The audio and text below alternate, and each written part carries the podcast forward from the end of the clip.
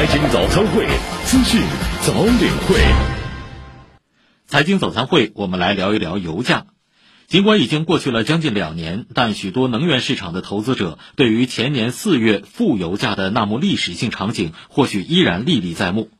二零二零年四月二十号，美国 WTI 原油期货五月合约价格收于每桶负三十七点六三美元。这是自1983年石油期货在纽约商品交易所交易以来首次跌入负数。当天，A 股中国石油的股价为4.21元。六个月后，2020年10月29号，中国石油股价跌至3.89元的当年低位。近十六个月过去，如今中国石油股价已经回到了5.7元，期间市值增长了3312亿元。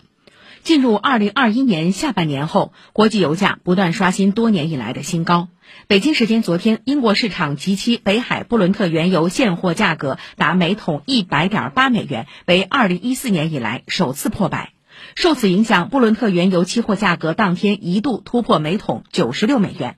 美国银行发布报告预测，随着多国民众旅行需求的反弹，国际油价的上涨态势可能会持续到今年年中。届时，布伦特原油价格或将达到每桶一百二十美元。由于本轮成品油调价周期内国际油价继续大幅上涨，据国家发改委消息，新一轮成品油调价窗口今天零点开启，国内汽柴油价格每吨分别提高二百一十元和二百元。具体来看，九十二号汽油每升上调零点一六元，九十五号汽油每升上调零点一七元，零号柴油每升上调零点一七元。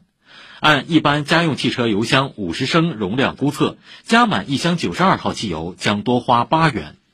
与此同时，多国汽柴油零售价也持续上涨。美国汽车协会统计的最新数据显示，加州汽油平均价格在二月十六号达到每加仑四点七一九美元，约合每升七点八四元人民币。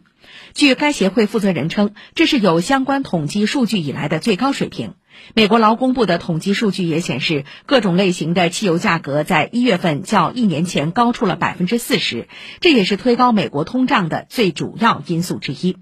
法国的燃油价格每周都在打破纪录，本周法国柴油平均价格为每升一点六八五四欧元，约合人民币十一点八元；汽油平均价格为每升一点七六五四欧元，约合人民币十二点六元。在日本，油价也涨到了政府不得不采取行动的时候。早在上月底，日本政府就宣布，由于普通汽油平均零售价涨至每升一百七十点二零日元，约合人民币九点五元，将首次启动针对汽油价格飙升的抑制措施。这种政府干预燃油市场价格的情况实属罕见。厦门大学中国能源政策研究院院长林伯强分析认为，原油需求扩大以及石油输出国组织等产油国未按照他们所做承诺增产，都是助推油价上涨的因素。疫情的影响使得这个供应量